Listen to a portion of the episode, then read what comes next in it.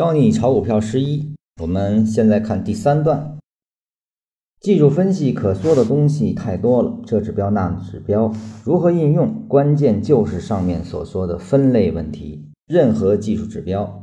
只是把市场进行完全分类后，指出在这个指标的视角下，什么是能搞的，什么是不能搞的，如此而已。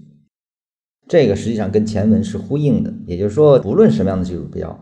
只是对市场进行完全分类的啊，在这个指标视角下的当下的状态。但是呢，这里面我需要补充一下，不是所有的指标都能完全分类这个市场。目前对市场进行完全分类的最细腻而且最有效的、最清晰的，没有缠论，因为其他的指标在指标设计上就是为了反映市场的某一个属性，比如说。趋势类指标，它反映就是趋势的延续以及趋势的不延续状态。也就是说，你没办法知道它是从哪儿开始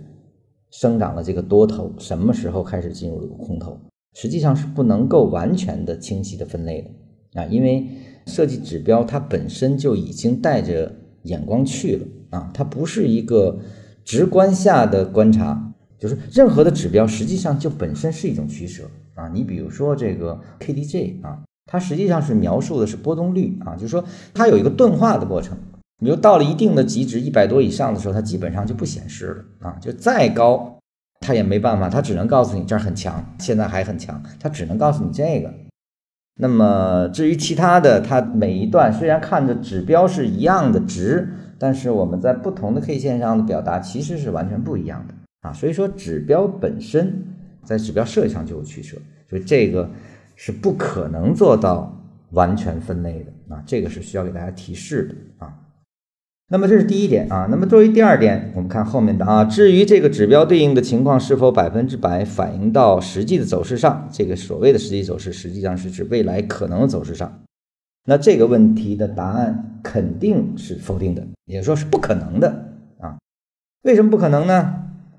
否则，所有的人都按照这指标操作，哪里还有亏钱的人呢？这个禅师用的是反证法啊。这里面呢，我再给大家提供一个更加本质的理解啊，也就是说，现在的情况是被指标所反映，是当下的情况。那么，你想期待一个未来可能的对应，实际上你要知道，那个未来无非是在未来的某一时间的当下。啊，那么也就是说，任何一个当下的每一个价位，实际上是由多种力量合合而成的，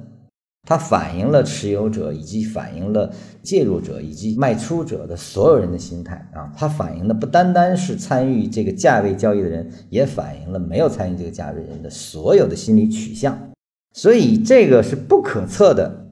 那么当下的你的下一个价格不可测，那未来的任何一个时点，无非就是未来的当下那一个时刻，怎么就可测呢？是不可能的。所以任何的指标所反映的当下都不可能对应未来啊，这是我觉得是更通透的一个对指标不可测走势的一个更通透的理解吧，啊。